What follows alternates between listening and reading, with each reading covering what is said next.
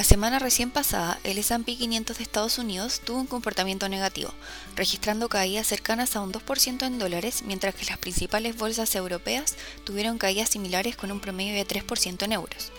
Pero, ¿por qué siguió esta dinámica si durante noviembre y principios de diciembre el sentimiento de mercado era más positivo?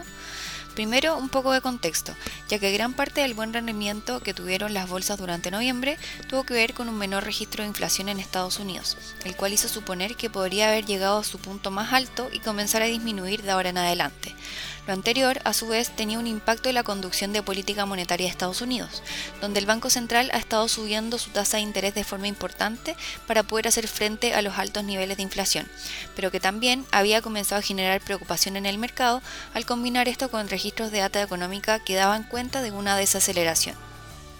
El registro de inflación, junto con comentarios por parte de diferentes integrantes del Banco Central de Estados Unidos, ayudaron a calmar a los mercados, lo que tuvo un resultado positivo en términos de retornos de las bolsas, pero que la semana pasada se dio vuelta tras la reunión de política monetaria de la Reserva Federal de Estados Unidos, en la cual reconocieron tener la intención de mantener la tasa de interés en un nivel más alto por más tiempo del incorporado en el mercado. Lo anterior tiene un efecto negativo en las acciones, al verse más atractiva la tasa que pagan los bonos, al permanecer ahí en niveles más altos que lo que gana un inversionista por invertir en acciones. Además, el mantener las tasas altas por más tiempo, combinado con data económica que sigue a la baja, genera preocupación de una posible recesión, lo que podría afectar a las compañías del país. Dado lo anterior, ¿qué debemos monitorear?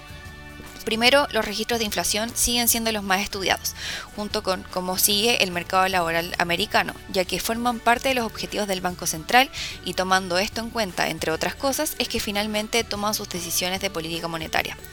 Por otro lado, también sirve monitorear los comentarios que realizan los integrantes del Banco Central, ya que suelen entregar una noción de cómo están viendo la economía y con esto lo que podrían estar pensando respecto a la política monetaria, es decir, sus próximos pasos respecto a su tasa de referencia. Finalmente, si quieres saber más sobre nuestro contenido de actualidad, recomendaciones y cápsulas educativas, te invitamos a visitar nuestra página web bancovice.cl/inversiones o contactando directamente a tu ejecutivo de inversión.